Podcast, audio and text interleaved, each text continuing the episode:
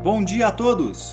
Eu sou Felipe Mesquita, estrategista de investimentos do Banco do Brasil, e este é o seu Daily Cast de abertura. Hoje é terça-feira, dia 6 de dezembro de 2022, e mercados domésticos estão atentos ao primeiro dia de reunião do Copom, de olho na votação da PEC da transição no Senado.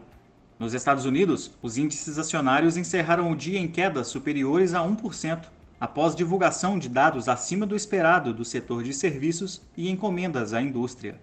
Os dados fortes seguem dividindo o mercado a respeito da decisão do Federal Reserve sobre a taxa de juros americana na próxima semana, embora ainda sigam majoritárias as apostas em um arrefecimento do ajuste para 0,5%. Enquanto aguarda a decisão oficial, o mercado pediu mais prêmio nas remunerações do Tesouro, com o vencimento de dois anos negociando próximo dos 4,40% e fortalecendo o dólar frente às principais moedas globais. A agenda do dia conta apenas com a balança comercial relativa ao mês de outubro.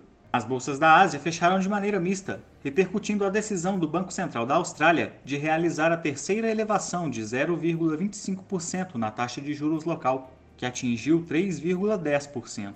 O comunicado da decisão reiterou que é esperado um pico de inflação por lá em torno de 8%, prevendo ainda novos ajustes de juros pela frente.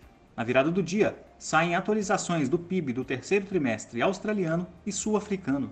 Os mercados europeus operam em baixa, mesmo após os dados de encomendas à indústria na Alemanha avançarem 0,8% em outubro, acima das expectativas.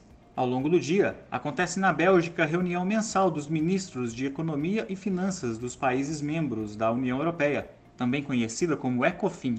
No Brasil, o dólar seguiu acompanhando a valorização observada nos mercados globais pelo segundo pregão consecutivo, subindo 1,30%, cotado a R$ 5,28.